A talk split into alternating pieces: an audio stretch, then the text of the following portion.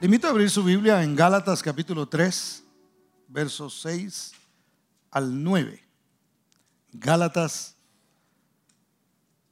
capítulo 3, versos 6 al 9. Y vamos a hablar de el error del padre de la fe.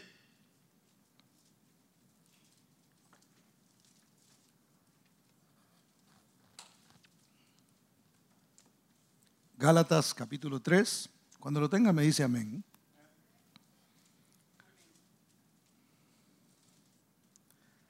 Gloria a Dios. Y los que no, lo pueden ir leyendo ahí en la pantalla. Dice así la palabra del Señor. Así Abraham creyó a Dios y le fue contado por justicia.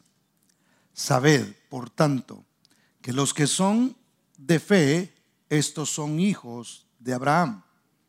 Y la escritura, previendo que Dios había de justificar por la fe a los gentiles, dio de antemano la buena nueva a Abraham, diciendo, en ti serán benditas todas las naciones, de modo que los de la fe son bendecidos con el creyente Abraham.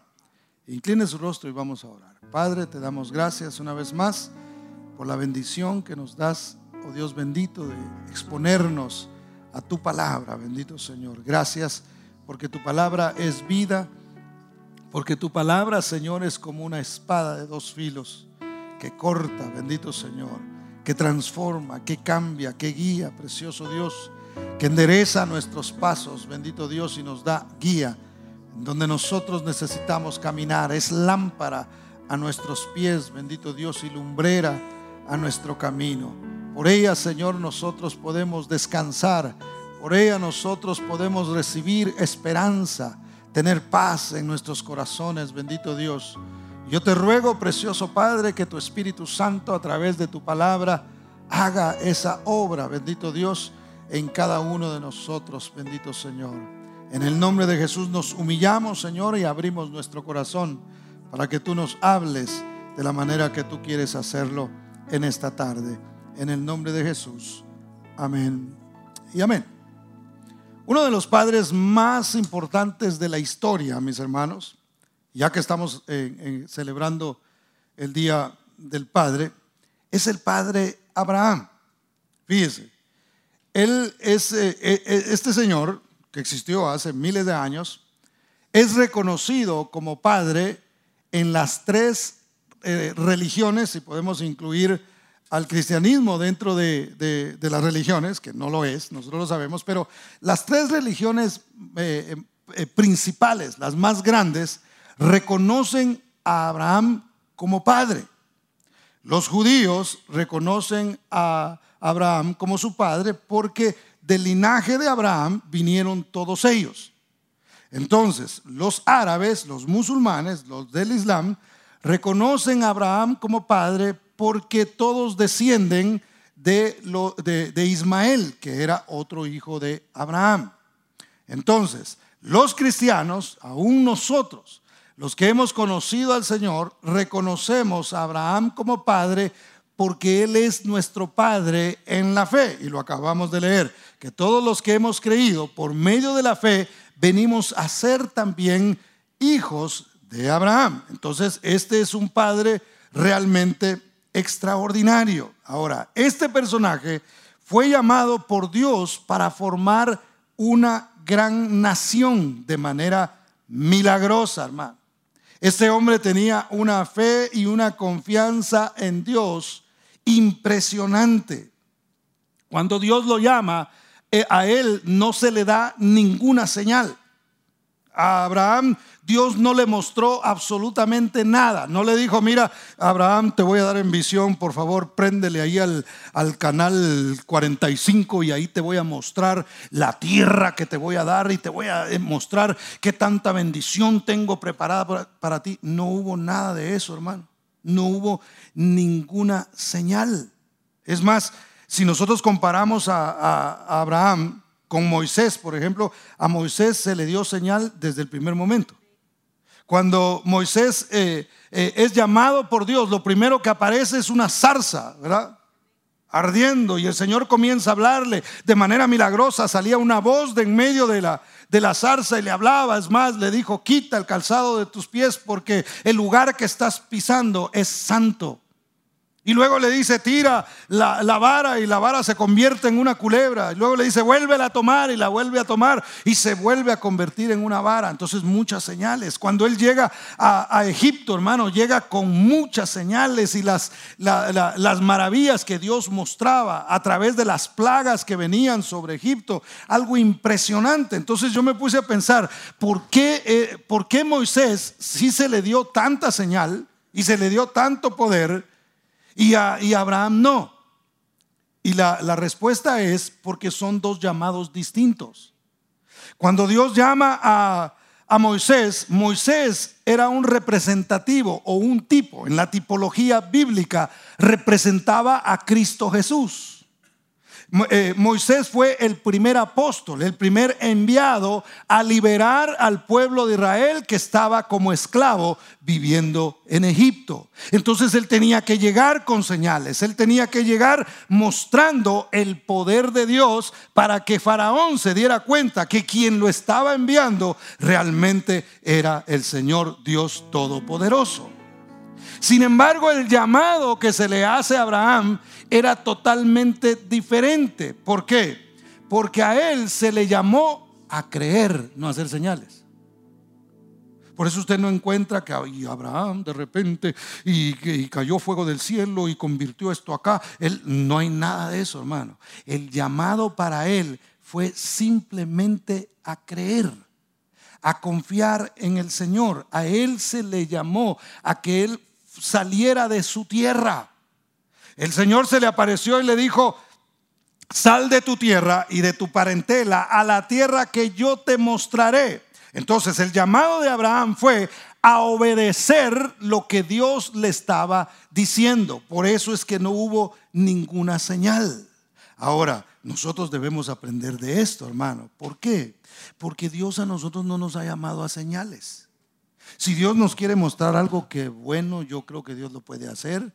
Qué bueno si Dios quiere hacer un milagro portentoso y Dios nos quiere mostrar su poder. Eso está magnífico, pero nosotros no somos llamados a eso. Nosotros somos, somos llamados, al igual que Abraham, a creerle a Dios, hermano, a confiar en Él, aunque no hayamos visto absolutamente nada. Él nos habla la palabra y nosotros tenemos que obedecer. Ahora, note, hermano, para Abraham, porque nosotros lo podemos leer fácilmente, pero salir de la tierra y de la parentela no es algo, no es algo fácil. Él tenía una cultura, él tenía una familia, él tenía amigos, él tenía un montón de cosas en, Ur de los Caldeos, que era de donde él venía. Y todo eso lo tuvo que dejar. Y dejar la tierra no es fácil. La mayoría de nosotros tuvimos que dejar la tierra tuvimos que dejar la familia. Y ninguno de nosotros salió. ay, ay, ya voy saliendo de la casa. Qué bueno, mire, por ahí de pronto habrá algún tremendo, ¿verdad? Que lo hizo así. Y cuando salió de su casa dijo, por fin me, liberé y ahora ya voy a vivir a otro lado. Pero no, hermano, la mayoría de nosotros sufrimos cuando tuvimos que dejar nuestra familia. Yo les contaba a los hermanos en el servicio anterior que cuando mi esposa y yo nos casamos, yo vivía aquí en, Las Vegas, ella, lo contó hace poco, eh, y ella vivía en Los Ángeles. Y cuando nos venimos de Los Ángeles, hermano, ay Dios, yo traía a María Magdalena en el carro. Venía llorando, hermano, en todo el camino. Y yo la miraba y le decía, ¿qué pasó? ¿Qué te hice? Ah?". Y ella lloraba y me decía, es que mi mamá es que mi hermana, es que mi hermano. Y yo pues como el cana le respondía, y no te soy yo mejor que toda tu familia. La verdad es que dejar la tierra y dejar a la familia no es fácil. No es fácil. Y mire que el matrimonio es muy parecido a todo esto, ¿verdad? Porque se necesita fe, hermano. Porque uno va a la tierra de que yo te mostraré, le dice el Señor, ¿verdad? Y quién sabe cómo nos va a ir. La verdad que no, no nos, metemos por fe, hermano. De cualquier manera, tenemos que poner en práctica la fe.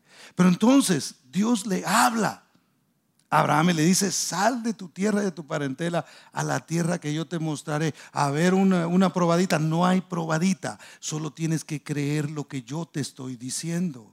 Y eso es lo que usted y yo, hermano, por eso dejemos de buscar señales, hombre. Gloria a Dios por las cruzadas de milagros y si se sana gente, qué bueno, pero no andemos buscando eso. Porque Dios lo que está buscando no es que nosotros miremos milagros, sino que obedezcamos a su palabra. El llamado nuestro es a obedecer lo que Él está hablando. ¿Cuántos dicen amén? Denle ese aplauso fuerte a Cristo porque Él es bueno. Ahora, Abraham, aunque fue, yo diría, el más grande padre que ha habido, hermano. Por supuesto tenemos al celestial y eso está allá. Y más grande que Él no hay nadie. Pero aquí en la tierra es un, es, un padre tremendo. ¿verdad? Para nosotros podemos aprender muchas cosas de él. Sin embargo, mis hermanos, no fue perfecto, porque fue humano. Entonces vamos a aprender algunos aspectos de la vida de Abraham en este día y Dios va a hablar a nuestros corazones. Primero vamos a ver el trasfondo familiar de él, de dónde venía, quiénes eran sus antepasados. Fíjese, porque aunque él fue llamado a crear una nación nueva, y de ahí vinieron todos los hebreos, los judíos, de ahí vinieron, realmente él no era, no, no, no era del, pueblo. Es, por eso es que Jesús representa, eh, perdón, Moisés representa a Jesús en lo que acabamos de hablar, pero Abraham nos representa a nosotros. ¿Por qué? Porque nosotros tampoco éramos pueblo. ¿Cómo nos convertimos en pueblo, hermano? A través de la fe. A través de obedecer la palabra es que nosotros, la Biblia dice, ustedes que en otro tiempo no eran pueblo, ahora son pueblo, ya no son extraños, ya no son extranjeros, ya no son advenedizos, ahora han venido a ser parte de la familia de Dios. Entonces Abraham realmente era un gentil, si lo podemos poner así. Dios lo convirtió a él en el, en el primero, en la primera persona que él llamó para formar su pueblo que dejó de ser gentil. Le tengo noticias. Gentiles son, son todos aquellos que no son, no son hebreos, no son judíos. Pero le tengo noticias. Usted y yo no somos gentiles. Éramos en otro tiempo, así como Abraham también era pero ya no somos porque ahora somos del pueblo de Dios. Somos linaje escogido, nación santa, pueblo adquirido por Dios para anunciar las virtudes de aquel que nos sacó de las tinieblas a su luz admirable. Yo pensé que usted se iba a gozar con eso, hermano. Denle un aplauso fuerte al Señor, porque Él es bueno. Entonces, vaya conmigo a Josué, capítulo 24, versos 2 y 3. Y veamos de dónde venía, venía eh, Abraham. Josué capítulo 24, versos 2 y 3. ¿Lo tiene? Me dice amén. Dice así, y dijo Josué a todo el pueblo, así dice Jehová, Dios de Israel, vuestros padres habitaron antiguamente al otro lado del río.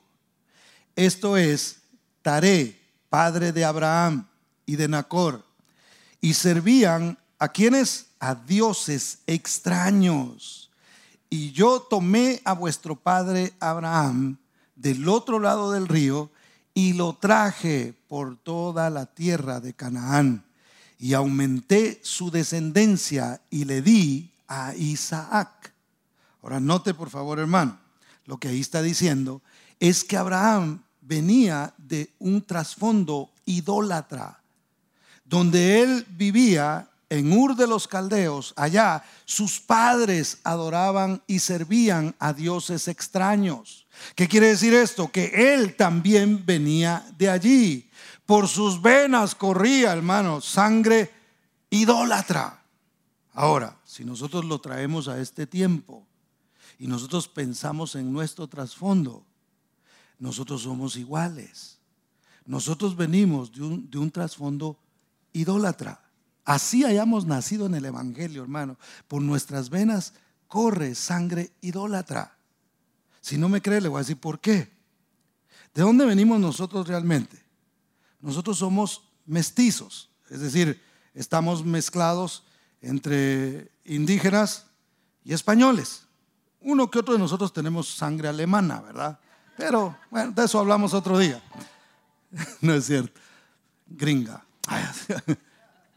Pero, pero ¿verdad que nosotros venimos de ahí? ¿Y quiénes eran los indios, hermano? Adoraban a la piedra, adoraban al sol, adoraban al maíz, hermano. Yo me lo como en tortillas, pero yo no lo adoro. Dijo una hermana en el otro servicio, la adora, dijo, la, pone a adorar, ¿verdad? Entonces, de ahí es que nosotros venimos. Ahora, veamos la otra mezcla. Españoles. Hermano, cuando llegaron los españoles a América, ¿qué trajeron? Idolatría. Venían así con sus, con sus ídolos, ¿verdad? Y se los presentaban a los indígenas. Y los indígenas lo veían y decían, no, está muy blanco. No se parece a nosotros. Nosotros tenemos otro, otro color de piel. Ah, eso lo arreglamos en un momento. Se iban por allá, compraban pinturita, lo pintaban, ponían moreno y luego se lo traían. Se le apareció aquel allá, ¿eh? aquí está, para que lo veas. Y entonces así era como lo aceptaban. Entonces, hermano, nosotros tenemos que reconocer una vez más que por nuestras venas corre sangre idólatra. Ah, pero yo ya soy cristiano. Si no nos cuidamos, caemos en idolatría. Porque aunque no tengamos imágenes, a lo que nosotros más le dedicamos tiempo, eso es idolatría. Si yo empiezo a, poner a un lado las cosas de Dios, porque hay otras cosas que, que me atraen mucho más, eso es idolatría. Tenemos que arrepentirnos de eso y entender que aunque haya ese tipo de sangre en nosotros, Cristo derramó su sangre preciosa para limpiar para liberarnos, para transformarnos y para quitar de nosotros toda idolatría. Para eso llamó Dios a Abraham, para quitarle la idolatría. Para levantar un pueblo que le creyera a Dios, que no estuviera confiando en ídolos y en cosas, sino que confiara única y exclusivamente en su palabra. Ese es el llamado para usted y para mí. Mire, yo no sé si Dios le llamó a usted con un ministerio profético, con un ministerio de sanidad. Qué bueno, pero su, llamado principal es a obedecer a Dios. Porque hay gente que quiere andar profetizando y quiere andar sanando gente y no le hacen caso a Dios. Y no sigo porque me enojo. Ay, no es cierto. Entonces, ese era el trasfondo de, de él. Ahora, en la prueba de su fe, hermano, se hizo acreedor de las promesas de Dios. Vaya conmigo a Génesis capítulo 22, versos 17 al 18. Dios quiere bendecirnos. ¿Cuántos dicen amén? ¿Verdad que Dios nos quiere bendecir? Ah, ok. Entonces tenemos que entender algo. ¿Qué pasó con, eh, Abraham? Antes de que leamos el pasaje, le explico algo. Quizá eh, usted ya lo ha oído muchas veces o, no se acuerda o no lo sabía. Pero Abraham, este hombre que, que había creído a Dios, en un momento Dios le prueba la fe. Y es que nuestra fe en un momento dado tiene que ser probada, hermano. Porque yo puedo decir que yo creo en algo, pero una vez más, una verdad no se convierte en verdad para mí hasta que yo la practico. Yo puedo decir, yo creo en eso, pero si no actúo conforme a lo que creo, el Señor dice, ah, ah, no vale, aunque lo grites, aunque lo cantes, aunque digas que crees, si tu actitud hacia mí sigue siendo la misma, no has creído. Porque no actúas conforme a lo que, a lo que dices que crees. Entonces Dios tuvo que probar la fe de Abraham. ¿Y qué hizo? Recuérdense que Abraham no había tenido hijo todavía y el Señor le dijo, yo te voy a hacer una descendencia grande y de eso lo vamos a ver más adelante. Eh, yo voy a, voy a multiplicarte. Vas a, ser, vas a ser una gran nación y en ti serán benditas todas las naciones de la tierra. El Señor le dio esa promesa. Él lo creyó, dio los primeros pasos, pero entonces Dios le da un hijo a Abraham. Y una vez que se lo da, le dice, ahora dámelo de regreso. Ay, ahí la cosa se pone difícil, hermano. Porque como yo siempre digo, cuando Abraham, el Señor le dijo, dame, dame tu hijo, la Biblia no dice que él dudó. La Biblia dice que él preparó todo lo que tenía que hacer. O sea, Dios le dijo, sacrifícame al hijo que te di, al que amas. Ese mismo me lo vas a devolver y me lo vas a dar en sacrificio. En otras palabras, le dijo, lo vas a matar para mí. Eso era lo que el Señor le estaba diciendo. Ahora yo siempre digo, hermano, que nosotros leemos a veces la Biblia así de, corridito, ¿verdad? Y no entendemos lo que Dios realmente, o, o no nos metemos en ese momento, cómo estaba pasando realmente. Entonces yo no me imagino a Abraham diciendo, Ay, hay que matar al muchacho, ya dijo el Señor. Vamos a llevarlo. Con gozo y alegría de corazón vamos a ir a ofrecer ahora a mi hijo, el único, el que Dios me dio, el de la promesa. Hoy se va a morir y se va a acabar el asunto. Yo no creo que él iba así. Yo creo que había mucha angustia en el corazón de, Abraham diciendo, eh, pero el Señor se va a glorificar, yo sé, es, es, muy fuerte esto que Él me ha pedido, yo sé, pero algo va a suceder porque Él es Dios y Él se va a manifestar, yo no sé, algo va a pasar. Y Abraham, usted conoce la historia, Él va y lleva a su hijo, su hijo ya estaba grande para este momento, no crea que era un bebé. Su hijo estaba ya, ya grande, ya entendía perfectamente todo. Y cuando él lo iba a sacrificar, el Señor le dice, ahora veo que temes a mí. Ahora ya vi que no es nada más del diente al labio, aunque Dios lo sabía. Estaba probando para que Abraham lo viera y para que nosotros pudiéramos tener una enseñanza el día de hoy. Pero entonces Dios le dice, ahora veo que realmente no solamente son tus palabras, no solamente dices que me crees, actúas conforme a lo que yo te estoy diciendo. Cuando nosotros hacemos eso, hermano, entramos en un camino de bendición. Mire, la salvación es gratis. Usted recibe a Cristo Jesús como Señor y Salvador de su vida y lo cree y dice, yo creo que su sacrificio eh, fue hecho hace más de dos mil años y yo lo recibo como mi Señor y usted es salvo, usted confiesa y usted es salvo. Pero hay bendiciones que están puestas según el camino que nosotros sigamos. Porque el Señor le dijo a Abraham que lo iba a bendecir y que iba a ser de él una nación grande. Pero dependía si él hacía lo que tenía que hacer en cuanto a creer.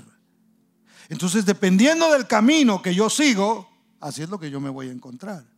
Yo le decía a los hermanos en la mañana, si yo escojo caminar hacia un basurero, me voy a encontrar con basura. ¿Cierto?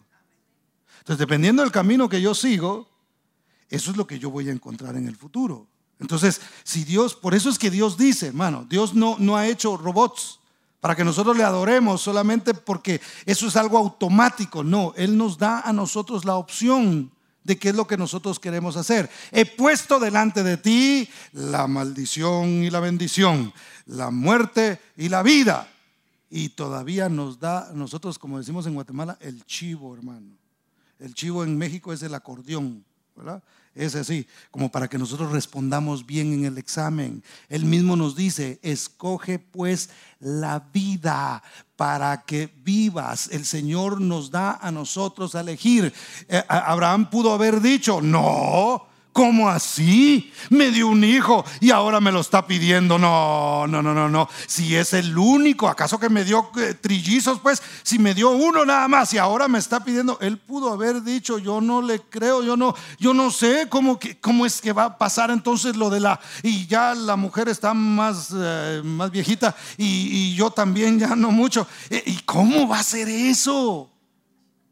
Yo no lo voy a hacer como él me está diciendo. Y pudo haber tomado la decisión así. Y el Señor ciertamente hubiera dicho, bueno, pues yo te iba a bendecir, pues yo iba a ser una nación grande de ti. Pero como tú no quieres cumplir, no quieres caminar conforme a lo que yo te digo, sencillamente voy a tener que buscar a otro que me crea a mí. Entonces, ¿qué le quiero decir con esto, hermano? Dios tiene preparada bendición para usted y para mí. Lo único que Él está pidiendo es que, que nosotros nos dirijamos hacia esa bendición. Y en el camino hacia esa bendición hay prueba. Donde Dios dice, a ver, a ver, a ver, a ver, te la estoy poniendo un poquito difícil para que crezcas en tu fe y creas y alcances. El que le crea a Dios es el que alcanza las bendiciones que Dios tiene preparadas. ¿Cuántos dicen amén? Dele ese aplauso fuerte al Señor porque Él es bueno. Génesis 22, 17. Y mire lo que el Señor le reitera, hermano, y le dice, de cierto te bendeciré por lo que has hecho, porque has creído, porque no me rehusaste a tu propio hijo, porque entendiste lo que yo te estaba diciendo, ciertamente te voy a bendecir y multiplicaré tu descendencia como las estrellas del cielo y como la arena que está a la orilla del mar.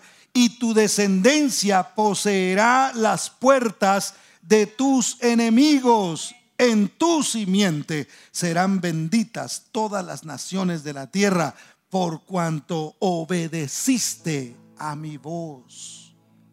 ¿Cuántos quieren ser bendecidos, hermano? Yo quiero ser bendecido. Yo quiero ser bendecido. Entonces, ¿cuál es la condición? Obedecer. Obedecer. No solamente oír, no solamente declarar y no solamente hablar, sino caminar conforme a lo que el Señor está diciendo. Porque Abraham pudo haber declarado y pudo haber dicho, pero si no se movía a ir al monte, a donde iba a sacrificar a su hijo, entonces no estaba demostrando que realmente le creía a Dios. Nosotros tenemos que creerle a Dios, hermano. Bueno, siguiente. Abraham fue llamado amigo de Dios. Y a mí me gusta esto. Mire, Isaías 41.8, por favor. Dice, pero tú, Israel, siervo mío eres tú. Tú, Jacob, a quien yo escogí, descendencia de Abraham, ¿qué? Mi amigo que Dios diga que uno es amigo de Él, hermano, eso es otra cosa. ¿Por qué? ¿Cuántos han tenido un buen amigo? ¿Alguien aquí ha tenido un amigo así que han sido, pero uña y carne, ¿verdad? Mire, ¿cómo éramos? Yo me recuerdo que, yo tenía un amigo en, en, Guatemala que hasta le cae mal a la familia de uno, ¿verdad? Porque solo con ellos quiere estar uno, hermano. Y uno eh, va a salir, ¿con quién? Con mi amigo. ¿Y para dónde vas? Para, con mi amigo. ¿Y vas a ir a la playa? Sí. ¿Y con quién? Con mi amigo. Y solo con el amigo anda uno, hermano. Entonces se desarrolla una relación donde incluso se transmiten eh, eh, algunos secretos, se cuentan algunas cosas. Hay, una, hay un grado de confianza impresionante, hermano. Usted decía cualquiera va a hablar mal de mí. Este no, y se llevó una que otra, ¿verdad? Uno que otro chasco. Pero bueno, ese es otro asunto que otro día vamos a hablar.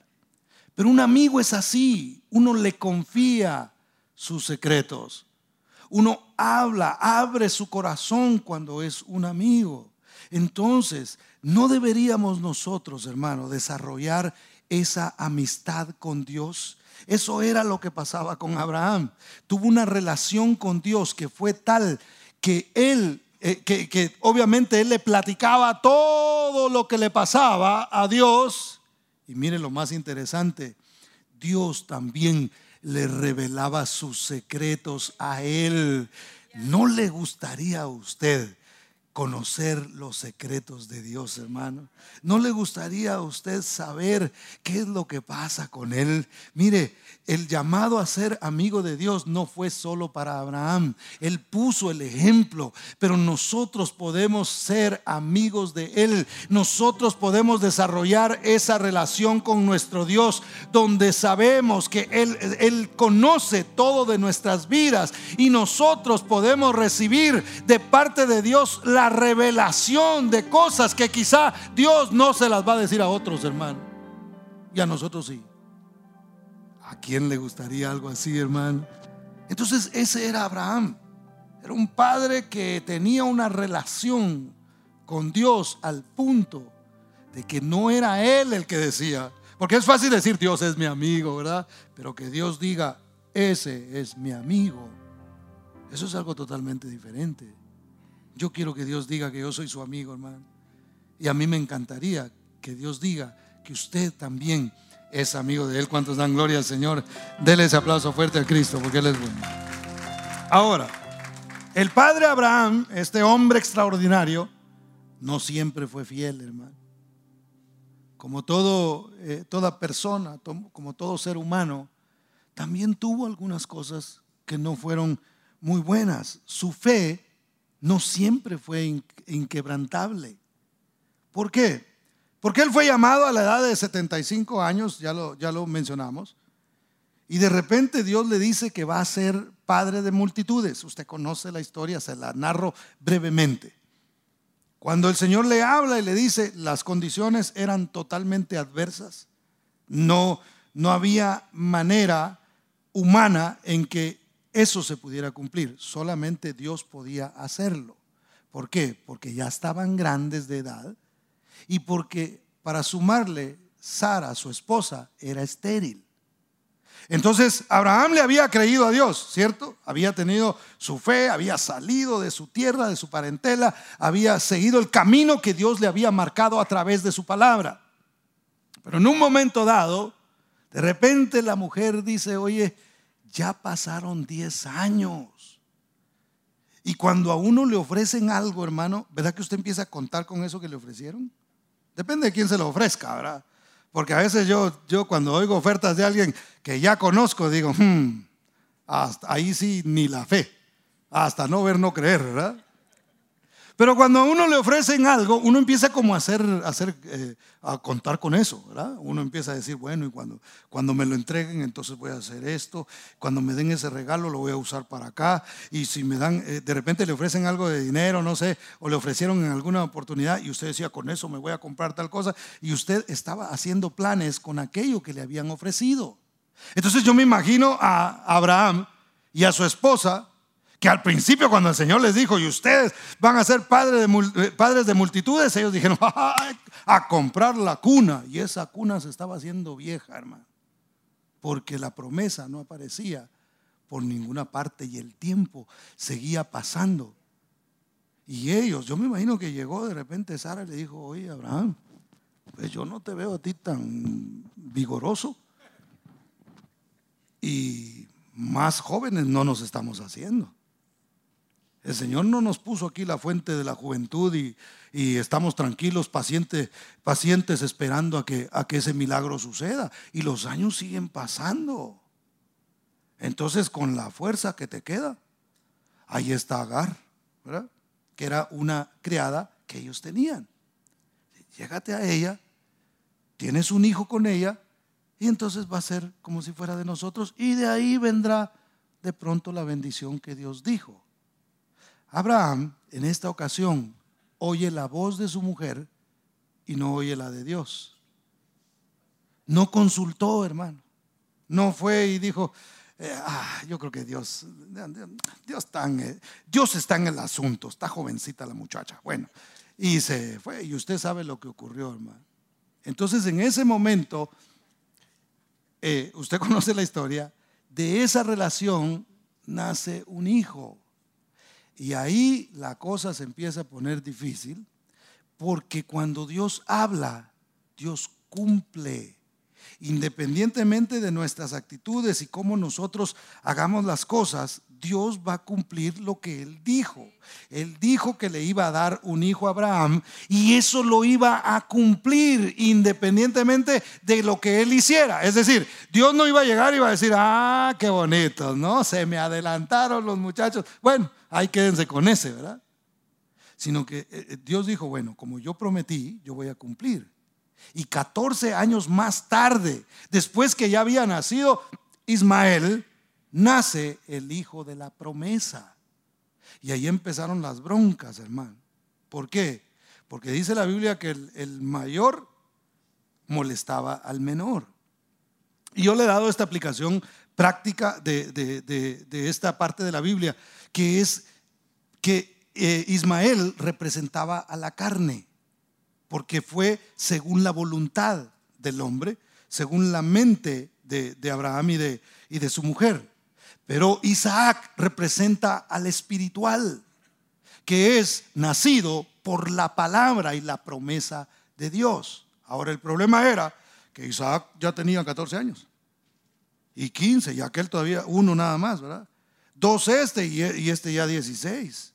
Entonces este estaba más grande. Entonces, ¿qué aprendemos de esto, hermano? Que mire, que a veces la carne está más grande que el espíritu. Me refiero al espíritu, a la vida espiritual nuestra. Y cuando eso sucede, pues el que está más grande es el que gana. Si usted algún día se peleó y vio que el que venía en contra suya era así de grandote, yo le corría, hermano. Mejor aquí corrió, ¿verdad? Que aquí quedó un gallo. Porque uno sabe a quién se va a enfrentar. Entonces, lo que le quiero decir es, si alimentamos la carne, vamos a tener una carne bien grande y siempre va a molestar al espíritu. Y nosotros vamos a querer salir adelante y querer crecer espiritualmente, pero como la carne está bien alimentada y bien grandota, hermano, entonces no va a dejar que el espíritu crezca. Por eso tenemos que alimentar al espíritu para que llegue a tener la capacidad de vencer la carne. Dios nos da a nosotros las herramientas, el alimento para que podamos crecer y de esa manera podamos vencer. ¿Cuántos dan gloria al nombre del Señor? Denle un aplauso a Cristo porque Él es bueno.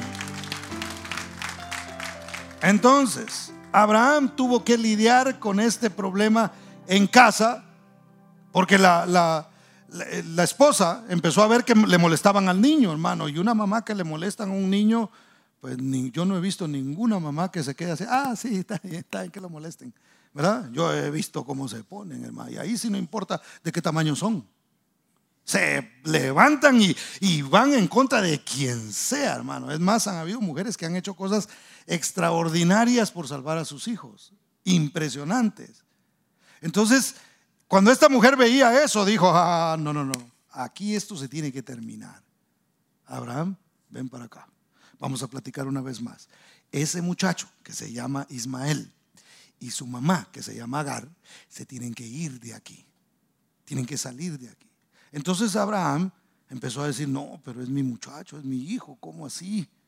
Y ahí sí a consultar a Dios, ¿verdad? Entonces se va él y consulta a Dios esta vez y le dice, oye Señor, mira mi mujer con lo que salió. ¿Por qué no fue antes? ¿verdad?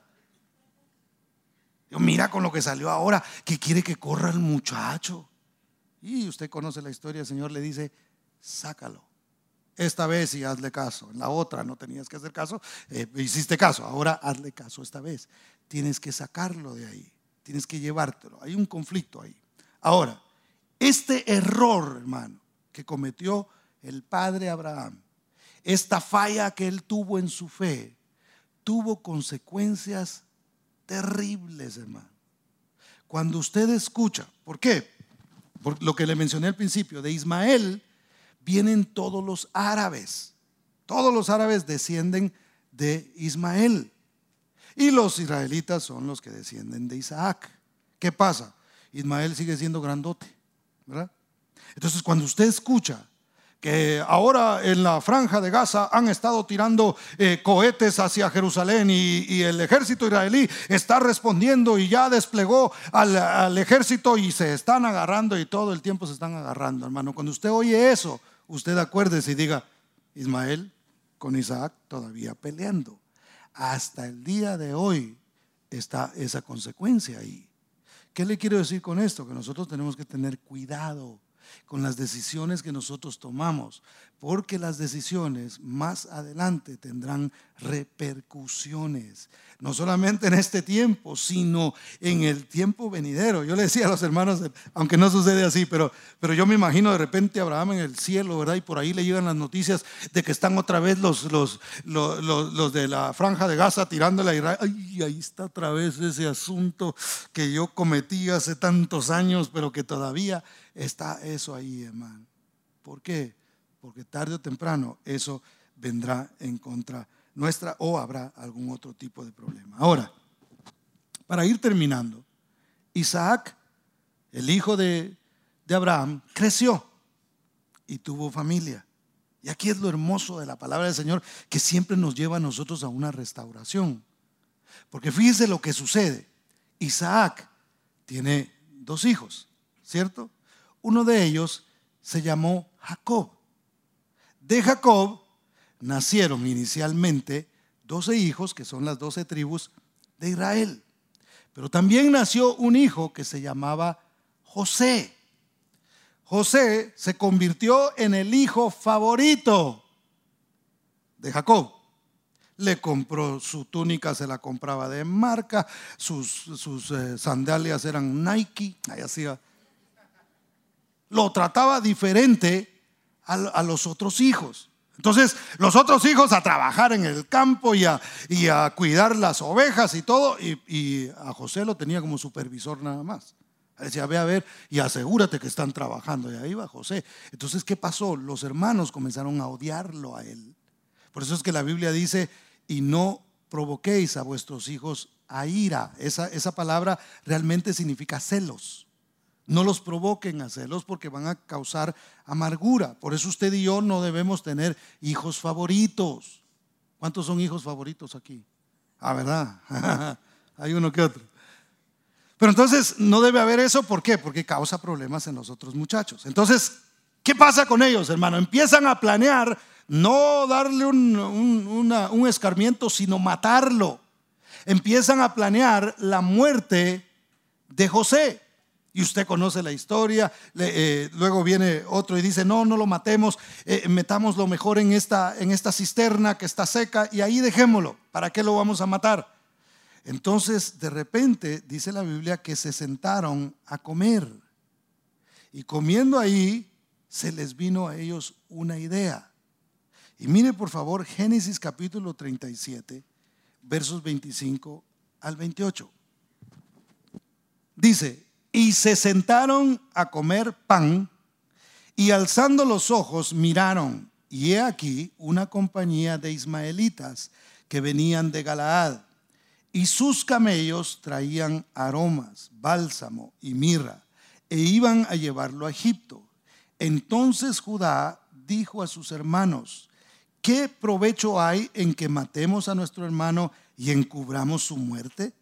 Venid y vendámosle a los ismaelitas y no sea nuestro hermano sobre nuestra mano, perdón, sobre él, porque él es nuestro hermano, nuestra propia carne. Y sus hermanos convinieron con él. Y cuando pasaban los madianitas mercaderes, sacaron ellos a José de la cisterna y le trajeron arriba y le vendieron a quienes? A los ismaelitas por 20 piezas de plata y llevaron a José a Egipto. Yo quiero que usted note algo bien hermoso en esta historia, hermano. Porque José había un propósito para él. Dios le había dado un sueño de que, de, que se iban a inclinar delante de él y que él iba a reinar, que él iba a gobernar. Entonces, para ello tenía que pasar un, un, proceso. Perdón. Entonces, ¿qué pasa? Cuando los hermanos empiezan a, quererle hacer todo este tipo de cosas, eh, de alguna manera Dios ilumina a este hombre y dice, no lo, no lo matemos, mejor vendámoslo. ¿Y quiénes eran los que iban pasando por ahí que eran mercaderes, hermano? Los ismaelitas. Ismaelitas, obviamente, descendientes de Ismael. ¿Qué quiere decir esto? Que ellos fueron los que se encargaron de agarrar a José y de llevarlo a Egipto donde era necesario que él fuera. ¿Por qué razón? Porque Dios había prometido levantar un pueblo y Dios sabía que vendría hambre sobre la tierra y que estos en el desierto, que eran aproximadamente unos 70 para ese tiempo, no iban a sobrevivir. Entonces manda a José para que José pase por un proceso. Es llevado a la casa de Potifar, de la casa de Potifar pasa a la cárcel y de la cárcel Dios lo lleva a gobernar sobre todo Egipto. ¿Para qué? Para que cuando vinieran sus hermanos a buscar eh, qué comer, él les dijera, dentro de todo lo que pasó, les dijera, hey, yo fui enviado aquí. Ellos se disculpaban, ellos le pedían perdón, ellos decían, de plano, José nos va a matar por lo que le hicimos. Y él decía, no, todo esto era necesario para que ustedes pudieran ser preservados. Dios me mandó aquí. No lo entendí al principio. Tuve que sufrir muchas cosas. Tuve que estar en la casa de Potifar como un esclavo. Tuve que estar en la cárcel. Pasé por muchas cosas, pero miren dónde estoy. Todo ese era el camino que Dios había marcado para llevarme aquí donde yo estoy. ¿Para qué? Para darles vida a ustedes. Porque ustedes ahora se van a venir con su familia y van a vivir aquí. Tenemos Gosén ya listo para que ustedes se puedan instalar ahí. Pero ¿quiénes fueron los instrumentos para llevar a José allá? Los ismaelitas. ¿Qué quiere decir esto, hermano? Que aún nuestros errores del pasado, cuando nosotros nos arrepentimos y le creemos al Señor y seguimos adelante, Dios los va a usar para algo bueno, hermano. Él no lo planeó así. Nosotros tomamos malas decisiones y cometimos errores, pero aún esos errores, hermano, nosotros no tenemos que estarnos culpando por las cosas que sucedieron y no tenemos que estar viviendo amargados y avergonzados de esas cosas que realmente no nos causan nada de orgullo, pero debemos entender cuál es el plan de Dios, aún el error que había cometido Abraham Dios le buscó utilidad, hermano. Porque en las manos de Dios las cosas se vuelven útiles. Aún aquello que para nosotros parecía negativo. Ah, pero la cosa no termina ahí, hermano. La cosa va más allá, fíjese. Porque Dios no solamente estaba pensando en restaurar a Abraham y usar esa situación para preservar una nación el plan iba más allá. ¿Por qué? Era importante que ese pueblo siguiera adelante. ¿Por qué, hermano? Porque la salvación viene de los judíos Dios sabía que ese, ese, pueblo tenía que continuar, porque del linaje de uno llamado David nacería Cristo Jesús, el Salvador, hermano. Entonces, mire, eh, cuando Dios estaba haciendo esto y cuando Dios vio el error del padre Abraham, no solamente pensó en él, sino que pensó en usted y pensó en mí. Él sabía que un día nosotros íbamos a estar aquí, hermano. Por eso es que ellos tuvieron que pasar por todas estas cosas. Por eso es que, que aún los errores de ellos sirvieron y sirven ahora para enseñarnos a nosotros verdades y principios que nos ayudan a permanecer de pie. Es ciertamente nosotros tenemos errores en nuestras vidas, tenemos cosas de las que no nos sentimos orgullosos, hermano, pero aún eso Dios lo puede transformar en algo bueno porque Dios es poderoso. Cuando nosotros nos ponemos en sus manos, Él nos restaura él nos levanta, Él nos cambia, hermano, para preservación de vida, todo lo que a nosotros nos ha sucedido. Una vez escuché a un cantante decir, no cambiaría nada de lo que ha pasado en mi vida porque eso me ha traído a donde estoy. Y ciertamente yo hubiera querido que muchas cosas fueran diferentes en mi vida. Pero Dios lo permitió. Y ahora Dios lo, Dios lo está usando para algo bueno hay anécdotas que contar. Dios nos ayuda también cuando pasamos por cosas feas, hermano, y después nos damos cuenta, nos ayuda a mantenernos humildes, porque entendemos que no es por nosotros, sino es por la bendita gracia y la misericordia de nuestro Dios, que si algo somos y algo hemos logrado, es porque Dios ha sido bueno y porque Él es maravilloso y porque Él tiene un plan. Ahora, lo que le quiero decir es esto, hermano, cuando Dios planeó algo para tu vida, Él lo va a cumplir independientemente de las metidas de pata que nosotros hayamos tenido. Él lo va a cumplir. El Señor cumplirá su propósito en mí. Yo no sé cuánto tiempo vaya a pasar, yo no sé cuándo Él lo vaya a hacer, pero Él lo va a cumplir los ismaelitas sirvieron para algo, hermano. Para algo Dios permitió y de alguna manera en algo Dios convirtió el error que este hombre había cometido. Ponte de pie, por favor.